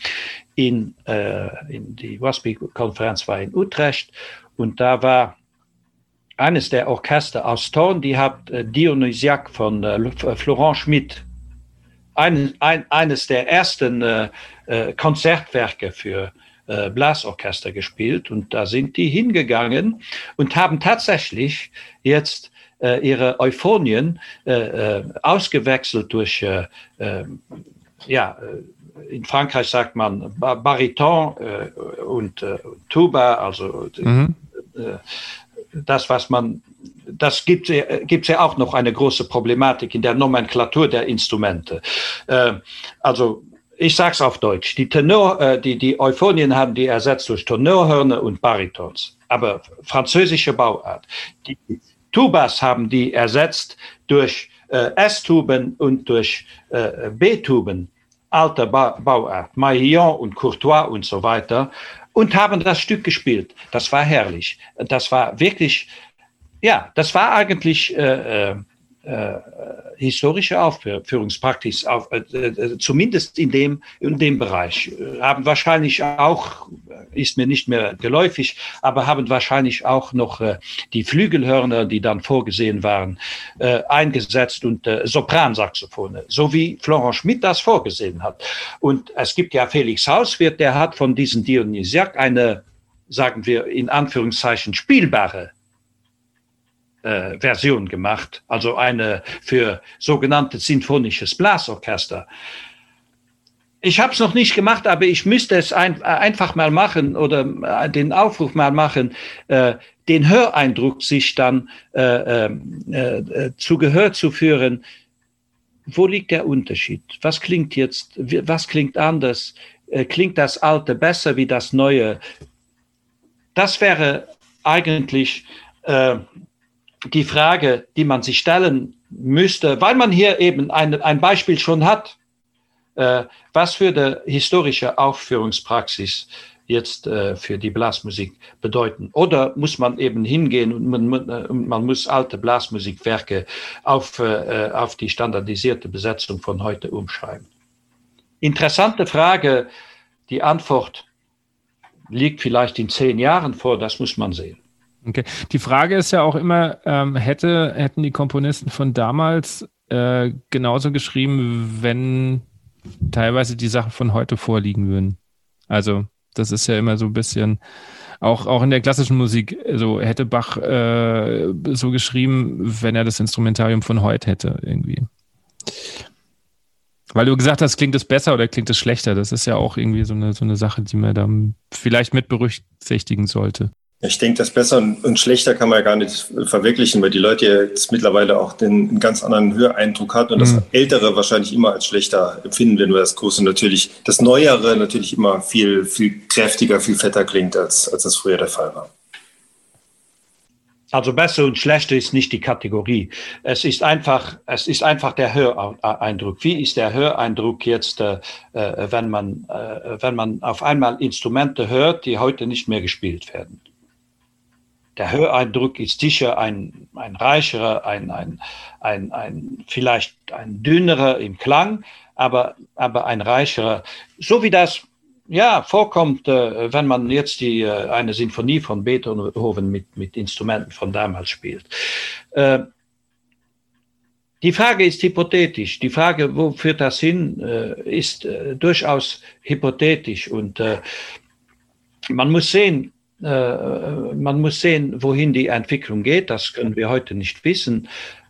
Aber äh, eins wird sicher sein, dass der, äh, dass der Markt von Blasmusik, Publikationen, dass der noch weiter nicht explodieren, aber weiter wachsen wird und sich das ein, einmal saturieren wird. Weil du sagst, äh, der, der, Markt wird wachsen, auch an Kompositionen. Ich habe manchmal den Eindruck, wir so rein klangsprachlich bewegen wir uns im Moment sehr in einem, wie soll ich das jetzt nett formulieren? In du brauchst es nicht nett zu formulieren. Aber du weißt, was ich meine. Es klingt irgendwie Nein. alles nach Filmmusik und doch nicht. Also das ist ja. Ja, ja. Alois Schöpf, Alois Schöpf, äh, äh, äh das ist derjenige, der äh, der in Innsbruck diese Promenadenkonzerte organisiert hat, hat einmal geschrieben in einem Buch, dessen Titel ich jetzt nicht weiß. Das klingt alles wie, wie äh, als hätten Bruckner, Maler und Strauß umsonst gelegt. Jetzt habe ich es ausgedrückt. Aber okay. er hat geschrieben, nicht von mir. Okay, ja. Aber woran liegt das dann? Also die, äh, liegt es daran, dass das, ich nenne es jetzt mal einfach Filmmusik, äh, äh leichter zugänglich ist? Oder warum? Natürlich, natürlich. Äh, äh, man, man, man hat ja äh, man hat ja die, die Zwölftonmusik und nachher zeitgenössische Musik und alles, äh, äh, ähm, all die, die Tendenzen und Genres, die danach kamen, ist eigentlich schwierig zu, äh, nachzumachen in der, äh, in der Blasmusik, weil man ja dann auch da Profis braucht und äh, äh, Streichinstrumente und äh, es gibt viele Faktoren, die eigentlich sagen, äh, jetzt äh, bei der romantischen Musik und Filmmusik ist ja romantische Musik. Äh, äh, man muss da Schluss machen und man darf den, den, den, den und ich komme darauf zurück, was äh, Heidler in seinem Abschluss da dieses Artikels schreibt und jetzt endlich noch einen schönen Marsch bitte. Äh, die man darf die Zuschauer ja nicht überfordern. Fordern. Es geht ja niemand in ein, ein Konzert hinein, wo, wo er Musik spielt, der er nichts abgewinnen kann. Und äh, äh, wenn man jetzt eben diese Filmmusik äh, als äh, als Repertoire oder als auch Referenz nimmt, äh, dann muss man ja auch sagen, ich habe einen Studenten gehabt, äh, der ist äh, äh an der, an, an, nach Düsseldorf gegangen, der, wenn ich mich richtig erinnere, ich probiere das jetzt zu rekonstruieren, was er gesagt hat. Und da war dann John Williams, der, äh, der da einen Gastvortrag gehalten hat. Äh, und der hat gesagt, ich muss zugeben, dass ich hier und da äh, bei Wagner plagiert habe. Das heißt nicht plagiert, sondern er hat sich äh, da Themen rausgesucht und hat den Krebs davon gemacht. Er hat äh, äh die, die, die Themen so äh, umgedeutet, dass man, dass, dass man die nicht mehr als die von Wagner erkannt hat, aber er hat sich daran inspiriert. Das sagt ja alles aus. Und ich denke, dass der wirklich dann, dann kommen wir auf das zurück, wie sieht das, wie wird das weitergehen? Äh, historische Praxis oder noch mehr dieser Stücke, äh, die einmal wird der Markt äh, saturiert sein oder ist er es schon? Ich weiß es nicht. Äh, man muss halt sehen, und man kann das auch auf YouTube schön äh, abklopfen, äh, welche Werke werden am meisten Blasmusikwerke werden am meisten geschaut. Und das sind in der Tat äh, Arrangements von Filmmusik. Oder Märchen. Ich muss kurz, ich muss aber auch kurz einhaken. Es liegt, ähm, wir, wir, wir generalisieren das ein wenig. Es liegt auch viel am, am Dirigenten, welche Stücke er spielt. Ich glaube, der Markt ist nämlich auch voll von guten Stücken, aber viele Dirigenten kennen sich mit der, mit der Literatur gar nicht aus. Das ist, ist auch eine Sache, die ich zum Beispiel hier bei der IGEP kennengelernt habe. Du lernst Komponisten kennen, die eigentlich, ähm, die eigentlich völlig unbekannt sind. Und wenn, wenn man mehr auf die Suche gehen würde, würde mich sehr mit, mehr auf, mit dem Markt beschäftigen. Ich glaube, dann hätte man auch andere Literatur, die die Orchester eben spielen würden. Das stimmt, das stimmt. Wenn man immer auf die Bekannteren zurückgreift, dann, äh, äh, dann wird, man, wird man sehen, dass mit der Zeit sich deren Stile, äh, äh, äh, deren persönliche Stile verflachen. Auf der anderen Seite muss ich sagen, dass ich, äh, ja, ich war lange natürlich als, als Tuba-Lehrer war ich äh, aktiv und dann habe ich bei mir zu Hause äh, mitgespielt im Musikverein und äh, von einem von einem durchaus bekannten Komponisten ein durchaus bekanntes Werk. Ich sage jetzt äh, bewusst keine Namen. Äh, Björn weiß ihn natürlich. Äh, äh, und da jetzt bin ich, ich neugierig. Äh, nein, nein, Gustav nein, nein, nicht Gustav Holst.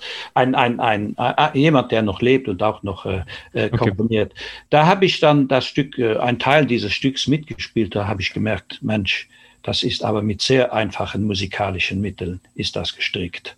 Harmonisch und äh, satztechnisch und so weiter. Ja, äh, und äh, äh das führt dann, das führt dann, äh, wahrscheinlich ist das das, was, zu, was zum Erfolg führt, wenn man mit einfachen harmonischen Mitteln ein großes Klanggebäude aufbaut, äh, das die Leute dann beeindruckt.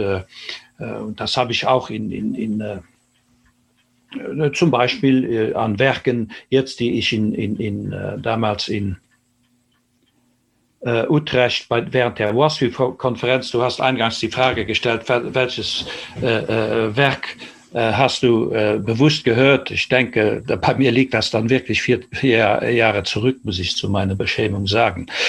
Äh, und da habe ich dann festgestellt, dass, dass, dass die Werke da gespielt haben, äh, wo man eigentlich keine Struktur erkennt. Das geht dann rauf und dann kommt äh, ein Höhepunkt. In, die, an, in diesem Höhepunkt äh, ist dann sehr viel Schlagzeug und so weiter, weil ich weiß nicht, die Inspiration irgendwo fehlt und dann geht's wieder runter und dann geht's wieder rauf und in Wellenbewegungen äh, schlängelt sich das dann bis so bis zum Schluss.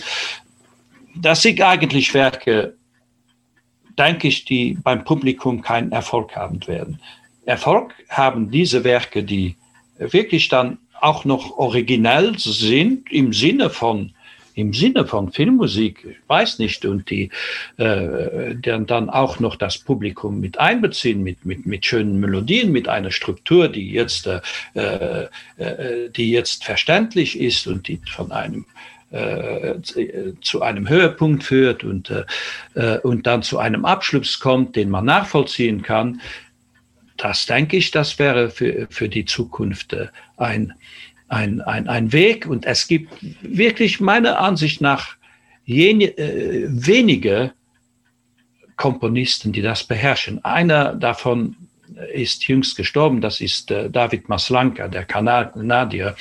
Es gibt auch äh, jemanden in Spanien, der ist so Mitte 50, der Name fällt mir jetzt nicht ein es gibt schon Komponisten, die noch persönliche Stile haben. Bei anderen Komponisten haben die anfangs einen persönlichen Stil äh, äh, und der Stil verflacht sich dann mit der Zeit.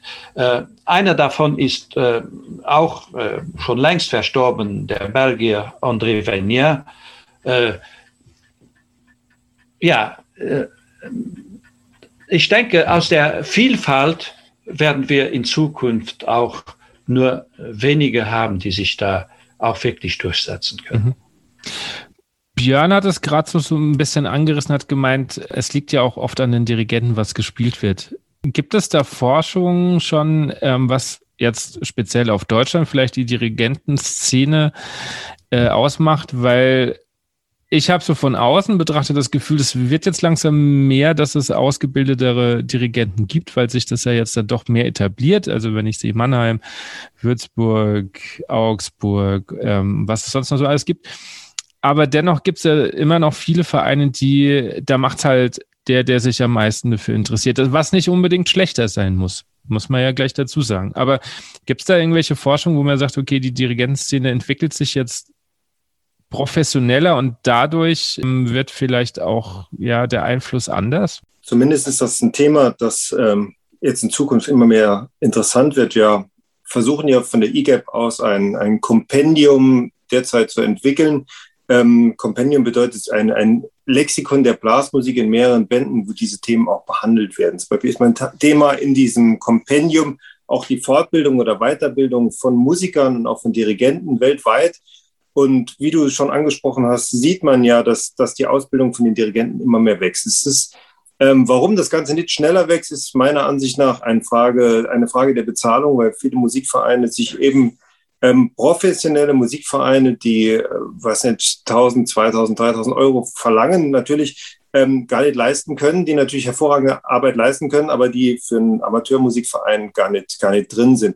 Meiner Ansicht nach ist ähm, ist es aber auch ausreichend, wenn sich jemand, der, der engagiert ist, der sich, äh, der einen Weitblick hat, der sich vielleicht auch neben, nebenher wissenschaftlich mit dieser, mit diesem Thema beschäftigt, auch für einen Amateurmusikverein bestens geeignet, wie du sagst. Nicht immer muss ein Profi vorne dran stehen, um ein sehr gutes Ergebnis hervorzuheben. Aber wie gesagt, an dieser, an dieser Fragestellung, die du da angesprochen hast, da arbeiten wir derzeit. Wie sieht's aus mit der Ausbildung der Musiker im Blasmusikverein, um kurz das anzureißen? Es wird natürlich immer besser aber es ist eine Sache des Geldes und auch der Sache der, der Universitäten, ob sowas überhaupt angeboten wird. Zum Beispiel das Thema, das Thema der Bläserklassen, ähm, das, das möchte ich ja noch gerade äh, hinwegschieben. Es gibt mittlerweile an Universitäten, die auch das Thema Bläserklassen in den Fokus schieben und die, die Nachwuchsausbildung. Auch das ist ein Thema, wie gesagt, die die Entwicklung der Blasmusikvereine in Zukunft interessieren wird und, und da muss eben auch der Fokus drauf gelegt werden. Was könnte dann vielleicht die Blasmusik tun oder der Verein tun, um auch politisch relevanter zu werden? Also dass Unterstützung da sind, um ja, einen professionellen Dirigent vielleicht sogar bezahlen zu können. Also wenn ich mir jetzt andere Länder angucke, wo das ja funktioniert, das kann ja nicht, kann ja unter Umständen ein Verein gar nicht allein erwirtschaften. Da muss ja irgendwie eine, eine Förderung auch da sein. Ja, diese Förderung äh, sieht man ja im Moment. Ähm, es sind ja viele Förderungen draußen. Komischerweise nach Corona ähm, kann man im Moment Zehntausende von Euro problemlos abrufen.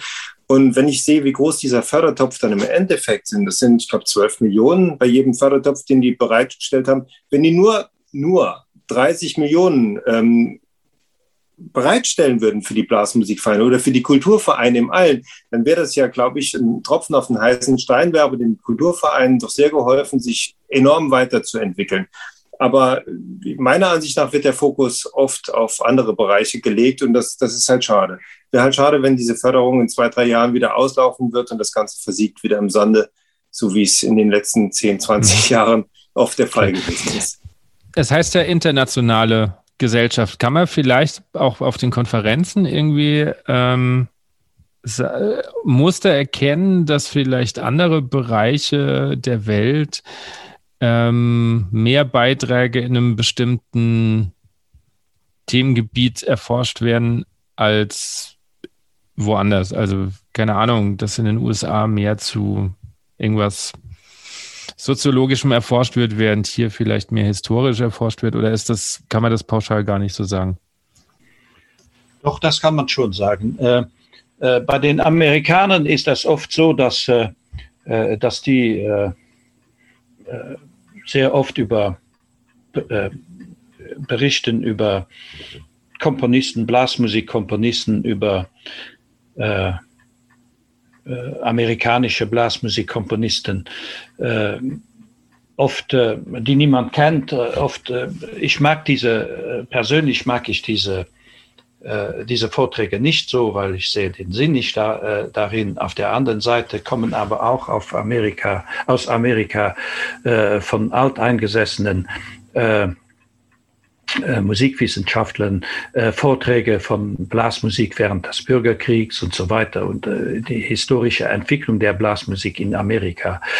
Ähm, Interessant zu sehen ist, äh, dass die Portugiesen sich sehr mit dem soziologischen Aspekt der Blasmusik äh, äh, befassen und äh, äh, ich habe jetzt ein Buch von einer Konferenz mit herausgegeben, wenn du auf meine Publikationsliste schaust, das ist einer der ersten.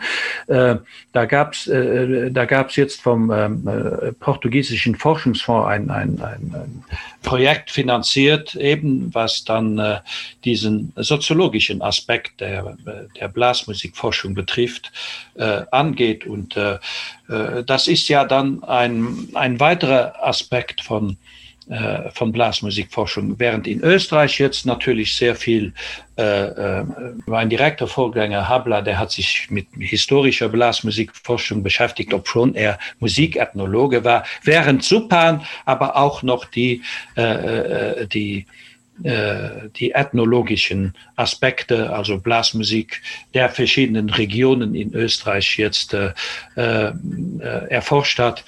In Deutschland erkenne ich jetzt hm, verschiedene Strömungen. Äh, es gibt ja dann auch nicht nur die, die wie gesagt, die äh, IGAP, die da aktiv ist, sondern auch die Bonner Kollegen, die sich dann auch mit Militärmusik beschäftigen.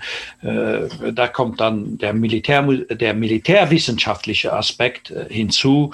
Äh, in Deutschland gibt es eigentlich mehr Strömungen. Wir, wir, was ich halt, Entschuldigung, wenn ich gerade, wenn du es gerade sagst, was ich halt in Deutschland immer mehr erkenne, da mir, vielleicht stimmst du mir dazu, ist diese regional, regionale Forschung, was man ja auch sieht hier, ähm, dass die Leute quasi ihren eigenen Mikrokosmos erforschen und sehen, dass was bei mir im kleinen Ort passiert oder im kleinen Kreis, dass sich das eigentlich auch im Großen immer, immer wieder nachvollzieht oder immer wieder stattfindet. Also diese kleine Mikrokosmos-Forschung, die kommt eigentlich immer mehr. Und das, das sollte man auch gar nicht so ähm, negativ sehen, weil viele, viele glauben, wenn sie nur ihren kleinen Bereich erforschen, wäre das, wäre das irgendwie minderwertig oder so. Nee, ganz im, ganz im Gegenteil. Ich glaube, wenn man diese kleinen Kreise sieht oder diese kleinen ähm, Orte sieht, die dann erforscht werden und das Ganze nachher zum Großen zusammenfasst, ich glaube, das ist doch unheimlich wichtig später für, für Blasmusikforschung im Gesamten bei mir. Ja, das stimmt. In, in der Tat gibt es äh, äh in Deutschland äh, auch, auch viele, die sich äh, mit regionaler Blasmusikforschung auseinandersetzen. Und, und das, ist, das sollte dann, äh, wenn man in die Zukunft stein, äh, äh, äh, schaut, äh, äh, Mosaiksteine sein, die man nachher zusammenfügen kann. Aber da, das wird nach, natürlich noch ein langer Weg sein. Bevor wir jetzt dann langsam äh, zur Richtung Ende kommen, wir reden ja jetzt schon auch über eine Stunde sogar, woran forscht ihr gerade selber? Also ich kann für mich sprechen. Ich, ich bin jetzt äh, dabei, ganz allgemein eine Musikgeschichte Luxemburgs zu schreiben und da äh, äh, diese äh, äh, und dann sind wir wieder bei der Regionalforschung, weil beim Luxemburg, bei, in Luxemburg ist das regionale, das nationale auch das regionale und äh, je mehr man in die Regionen geht, von dem Großen, vom Nationalen in die Regionen, je mehr spielt die Laienmusik natürlich eine Rolle. Und äh, natürlich äh, ist dann in meinem Buch spielt dann äh, die Blasmusik auch eine große Rolle. Und ich habe vorhin angesprochen, die Blasmusik während äh, der NS-Zeit. Äh, da habe ich mich jetzt auch äh, am Beispiel von Luxemburg damit beschäftigt, weil Luxemburg war ja von den Nationalsozialisten besetzt. Und da gibt es auch sehr interessante äh, Aspekte. Und man sieht dann auch, äh, man kann dann verstehen, wieso vielleicht in Deutschland heute äh, Blasmusikforschung noch immer mit äh, äh, auch mit, mit, mit Aspekten der, äh, der Musik, äh, Unterdrückung durch Musik oder durch äh, äh, Musik als, als Instrument von, von Diktaturen, äh, dass man dann seine Reserven hat, darüber zu forschen. Ja, und ich hatte erst kürzlich einen, Bericht geschrieben über Blasmusik und Literatur, was dort der, der Zusammenhang ist zwischen geschriebenen Wörtern oder zum Beispiel Romanen, Gedichten und im ähm, Blasmusikwerken, ob es da irgendeinen Zusammenhang gibt, das, dass man da in der Bravo nachlesen kann. Ansonsten arbeite ich halt an meinem Bericht für dieses, für diese Weltenzyklopädie der IGEP, die ähm, ab ich weiß nicht, ab wann, da mir ab 2022 oder später dann zur Verfügung stehen wird, bestimmt ein ganz interessantes äh, Werk, auch für, für den normalen Blasmusiker, um einfach mal ähm, verschiedene Themen, die Blasmusik auf der ganzen Welt betrifft, in fünf oder sechs Bänden nachlesen zu können. Und last but not least ist natürlich unsere Aufgabe gemeinsam von Damien und mir, wie du eben schon gesagt hast, die IGEP, die eigentlich noch relativ unbekannt ist, mhm. zumindest bei dem normalen Blasmusiker, im Moment ähm, ja publik zu machen, sei es in der Bravo, wo wir eben äh, Artikel schreiben, sei es auf verschiedenen Blogs oder jetzt bei dir im, im Radio, dass man eben Möglichkeiten findet, junge oder auch erfahrene Musiker zu begeistern, sich auch wissenschaftlichem Thema zu, zu widmen, dass, ähm, dass man seiner Freizeit betreibt, aber vielleicht hat der eine oder andere Lust, sogar noch ein ja. bisschen mehr zu machen. Ähm, ich hätte Zwei Fragen. Eine Frage äh, wäre, ähm, wenn jetzt jemand äh, diesen Podcast hört und sagt, ah, das ist total spannend, was die da publizieren. Wo finde ich das? Wahrscheinlich alles auf der, der Homepage und kann dann da auch quasi äh, die, die ähm, Bücher oder so auch bei euch direkt dann bestellen. Ja, das, äh, äh, die äh, äh Homepage äh, www.iga.net, die äh, gibt einen Überblick über unsere Publikationen. Äh, Mitglieder, die können auch die alten Publikationen herunterladen, aber da müssen sie mit Mitgliederbeitrag bezahlen. Äh, und dann gibt's da auch äh, das Mitteilungsblatt, das heißt jetzt äh, IGAP Quarterly Mitteilungsblatt. Und äh, und man hat auch äh, einen Überblick über die Publikationen, die äh, die IGAP schon geleistet hat im Verlauf der letzten, ja gut, äh, knapp 50 Jahre.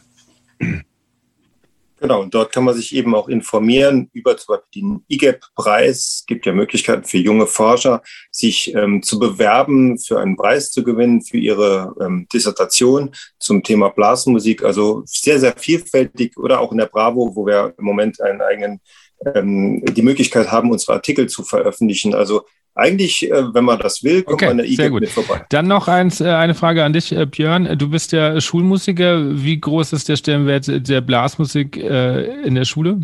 Also im Unterricht, nicht, nicht als Blasorchester, sondern tatsächlich als äh, im, im Unterricht? Ja, bei mir sogar relativ groß. Ich habe letztes eine, eine Reihe entwickelt für Blasmusik für die achte Klasse. Und ähm, das geht genauso gut, als wenn ich jetzt Bach oder Beethoven nehme, sondern ich nehme Blasmusik und kann da genauso gut die Parameter raushören, kann Komponisten erklären und ähm, begeistern natürlich die, die, die Schüler mit dem Metier, das sie tagtäglich auf der Straße hören, also in ihrem kleinen Ort. Überall gibt es einen Musikverein. Und das finde ich viel, viel praxisnäher und die können auch darüber sprechen. Und ich denke, das Thema Blasmusik kann man auch in der Schule problemlos einbauen. Und es macht mir genauso viel Spaß wie den Kindern. Ich glaube, da machen wir mal eine extra Folge drüber. Unbedingt. Ich äh, komme immer am Schluss noch zu einer Schnellfragerunde. Ähm, und das sind äh, diesmal fast nur Entweder-Oder-Fragen. Und dann gucken wir mal. Also ihr müsst euch für eins am besten entscheiden. Okay, fangen wir an. Orchester oder Kammermusik? Orchester. Kammermusik. Der Fairness halber, oder was? Ja. Okay. Tradition oder Novum? Novum. Tradition. Okay, wird es jetzt immer so, dass ihr diesmal mit, diesmal mit Überzeugung. Wir, wir ergänzen uns ganz gut. Okay. Transkription oder Originalwerk? Transkription. Originalwerk, aber aus dem 20, äh, Anfang 20. Jahrhundert. Okay, weil ich finde, das ist ja auch immer so die spannende Diskussion. Da gibt es ja ganz große Lager, die ja äh, Transkription ähm, komplett ablehnen und äh, sagen, Beethoven klingt nur mit, mit Streichern gut, weil das wäre ja dann die tatsächliche, da wären wir ja bei der Frage wieder, äh, wie hat Beethoven sich das gedacht? Also er hat sich das ja dann wahrscheinlich nicht als Blasorchester gedacht. Ja, aber ich bin ja Blasmusiker und ich muss ja auch spielen können. Wenn ich meinem Orchester ein Beethoven vorliegt, das sie nicht spielen können, wo sich nur die Finger zerbrechen, dann macht das denen keinen Spaß. Deshalb bin ich eher so der Transkription. Gut transkribiert und dann macht es auch jedem Spaß zum Spielen. Aber das ist, ist Geschmackssache. Ja. Okay. Bauch oder Kopf? Kopf. Was willst du damit sagen? Ich denke immer gern vorher nach, bevor ich was spiele. Und dann ist Bauch, dann ist Bauch, aber erst Kopf. Ja, Kopf, ja, ja, ja. ja. Okay. Gut. Welches Buch bzw. welchen Film sollte man mal gelesen oder dann gesehen haben? Im Bereich der Blasmusik jetzt. Das kann alles sein, wo ihr sagt, okay, das sollte man mal als Film, der, der Film Brast auf. Okay. Stimmt, da muss ich auch immer weinen. Ja, genau, das ist ein toller Film. Da, da sind wir mal einer Meinung. Das off äh, beinhaltet nämlich das Musikalische und das Soziologische und auch mhm, genau. die traditionelle Besetzung. Und Politik, finde ich. Mit, mit den Politik, ganzen coolen Sachen. Und, und, Politik, Thatcher und so weiter und all die genau. negativen ja. Auswirkungen. Ganz genau. Ja. ja, toller Film. Aber es gibt auch nicht so viel Blasmusikfilme, oder? Eigentlich nicht, nein. Nein. Okay. Björn, hast du einen Film? Oder auch nur Brasov? Ja, ich, ich gehe da mal ganz mit dem Damir mit. Okay, Welche, welches Buch sollte man mal gelesen haben? Also das kann jetzt völlig losgelöst von, von Blasmusik oder Musik sein, wo ihr einfach sagt, okay, das hat mich bewegt oder so. Äh, ich muss ein bisschen hier, ich sitze am Computer, gib mir ein, eine, eine Minute Zeit. Da gibt es nämlich ein Buch, äh, das habe ich, als ich äh, äh, zum Gymnasium kam, habe ich das gelesen von einem äh, äh, von einem flandrischen Komponisten, also flämischen Komponisten, ja. wo ich jetzt hier bin, ein Knocke heißt, äh, in dieser Gegend, äh, da würde eine Blaskapelle gegründet, die, äh, die, Johanni, die Johannisfreunde hieß. Und ich habe mhm. jahrelang nach diesem Buch gesucht. Jetzt habe ich es wieder gefunden. Ich habe es zu Hause liegen, nicht hier. Ich kann dir den Namen ich, kann, ich werde dir den Namen und auch das äh, ist ein ja. Namenheft. Ich werde dir das schicken heute Abend, wenn ich zu Hause bin. Super, vielen Dank. Ich kann im Moment zum Buch gar nichts sagen. Okay, also kannst du auch gerne nachreichen. Das, das, das okay, ist immer ganz, ganz nett für die äh, Hörer. Okay. Ähm, welche Aufnahme sollte man sich unbedingt äh, angehört haben? Ich weiß, ihr gesagt jetzt, das kommt immer, ja, ich muss eine jetzt rausgreifen, eine am besten. Ich weiß, das ist eine schwere Frage, aber wo ihr gleich als erstes sagt, das muss man einfach mal gehört haben. Man sollte sich, man sollte sich mehrere Aufnahmen von der First Suite von Holst auf, äh, äh, äh, anhören und dann sehen, und dann sehen dass äh, bei den Aufführungen viel Luft nach oben bleibt.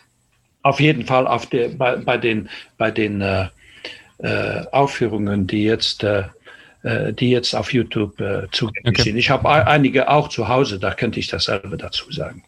Okay.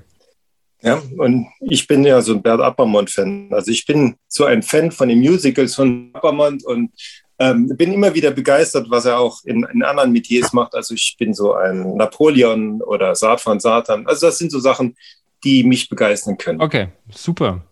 Dann bitte, ach nee, was? Das ist der eine Frage, hätte ich noch fast vergessen. Was sind eure persönlichen Wünsche ähm, und die Wünsche für die Blasmusikszene? Mein Wunsch wäre, dass man ähm, Dinge über die Blasmusik auch weitergibt an, an junge Musiker. Ich leite zum Beispiel ein Jugendorchester bei uns im Ort, im Saarland, in Wadgassen. Und ich finde es ganz wichtig, dass man diesen jungen Musikern auch zeigt, dass Blasmusik nichts Neues ist, sondern dass Blasmusik auch irgendwo herkommt. Wir haben zum Beispiel so einen Schellenbaum bei uns im, im Probelokal stehen. Manchmal fragen mich Kinder, was ist denn das überhaupt? Und ich bin eigentlich ganz stolz zu erklären, dass man früher oder heute noch mit diesen ähm, Schellenbäumen über die Straße marschiert und auch erkläre, warum das so ist. Oder wenn Kinder mich fragen, warum haben wir denn eigentlich eine Uniform an, dann kann ich ihnen auch erklären, wo es herkommt. Und ich finde das ganz wichtig, dass man ein gewisses Wissen über Blasmusik hat und dass man das auch junge Menschen weitergibt, ähm, weil es auch unheimlich wichtig ist, zu verstehen, wo man herkommt. Und deine persönlichen Wünsche für die Zukunft? Dass Blasmusikvereine nicht immer weiter sterben oder mit anderen zusammengehen, sondern dass man Möglichkeiten findet, um die Blasmusikvereine vor Ort auch autark zu halten. Denn das finde ich ganz, ganz wichtig, um gewisse Strukturen noch aufrecht erhalten zu können. Okay. Ja, das äh, wäre auch mein Wunsch. Äh, und äh, um dies zu erreichen, äh, sollte man vielleicht nach Österreich gehen und schauen, wie die das machen, äh, wieso, woher die, die diesen Erfolg, äh, wie die diesen Erfolg auch meistern. Und da gibt es natürlich auch einen großen Zusammenhang zwischen musikalischer Bildung, äh, zwischen musikalischer Bildung und äh, äh, Vereins, Vereinsstrukturen, Vereinsleben, Vereinsorganisationen man sollte sich da wirklich ein Beispiel nehmen. Und du hast anfangs, hast du von Uniformen gesprochen. Ja. Ist auch ein wichtiger Aspekt, den man da, äh, das ist nämlich eine Sache von Akzeptanz. Akzeptanz äh, hinsichtlich äh, äh dem sozialen Gefüge des Vereins und eben das gemeinsame Musizieren. Noch eine äh, äh, Bemerkung dazu. Die stecken sehr viel Geld auch hinein die stecken sehr viel Geld da hinein. Also vielen Dank euch zwei, dass ihr euch so viel Zeit genommen habt. Äh, war sehr erkenntnisreich für mich und sehr spannend. Ich glaube, da müssen wir auf jeden Fall nochmal irgendwann eine Folge machen. Ähm, ich hoffe, euch hat es ein bisschen Spaß gemacht. Ja, war super. Vielen Dank, Anni. Ja, vielen Dank auch von meiner Seite und äh, von meiner Seite auch nochmal die Einladung, nächstes Jahr nach Bozen zu kommen und vielleicht ein bisschen über unseren Kongress, am, am Kongress teilzunehmen, vielleicht auch mit einer mit einem Vortrag, wieso nicht? Äh, du kannst ja vortragen, was du da machst und das ist äh, ja äh, durchaus lobenswert, gewinnbringend für die Gemeinschaft und, und auch dann Interviews führen mit den Kollegen. Sehr gerne, sehr gerne. Da bleiben wir mal in Kontakt, gucken wir mal, was, ja. was, was wir machen. Das war die 39. Folge und herzlichen Dank an Damien Sangrillo und Björn Jakobs für die Zeit und die ganz tollen Erkenntnisse. Ich habe für mich wieder mitgenommen, ja, wie vielfältig unsere Blasmusik ist, welchen, welchen Stellenwert Blasmusik eigentlich hat, woher das eigentlich kommt und was ich eigentlich alles noch gar nicht weiß und welchen Blickwinkel man doch auch einnehmen kann auf Bezug unserer Blasmusik, wenn euch das auch so ging. Und wenn euch die Folge gefallen hat, dann ja, verlinkt mich doch auch gern in euren Instagram Stories oder schreibt mir, was ihr aus der Folge mitgenommen habt. Das würde mich nämlich sehr interessieren. Wenn ihr jetzt noch mehr Lust habt auf Content in dieser Art und ähm, noch mehr Gespräche und oder sagt, ich möchte einfach auch diesen Podcast unterstützen, denn dieser Podcast ist ja völlig einnahmefrei. Also ich, das ist einfach mein Hobby. Wenn ihr jetzt aber sagt, nein, ich möchte ähm, da auch Wertschätzung zeigen, dann könnt ihr das tun auf patreon.com und unter Andi Schreck findet ihr mich da oder auch in den Show Notes verlinke ich das. Da kann man mich unterstützen. Zwischen 2 und 8 Euro im Monat könnt ihr ja, Wertschätzung zeigen, mir einen äh, virtuellen Cappuccino ausgeben und kriegt teilweise davon noch was. Natürlich möchte ich mich auch bei meinen jetzigen Patreonen bedanken, die schon dabei sind. Das äh, nämlich bei Andi, Andreas, Tobias, Bettina, Dennis und Jasmin, die ja, mich schon ein bisschen unterstützen und mir es ermöglichen, diesen Podcast weiterzuführen und vielleicht demnächst sogar jemand einzustellen, um ja, mich ein bisschen zu unterstützen, weil ich möchte eigentlich gerne den Podcast voranbringen, noch besseren Content für euch liefern. Also wenn ihr da draußen seid und sagt, okay, mir wären das 2 Euro im Monat wert, dann würde ich mich total freuen. Wer mehr Infos haben will, kann mein Newsletter abonnieren, auch in den Show Notes. Die Spotify-Liste mit den Musiken aus der Folge und den letzten Folgen findet ihr auch in den Show Notes. Und ansonsten freue ich mich natürlich über jede nette E-Mail von euch oder jeder Verlinkung auf Instagram. Der nächste Gast wird der Tenorsaxophonist und Gründer von Mama, nämlich Markus Kesselbauer sein. Und bis dahin wünsche ich euch eine gute Zeit.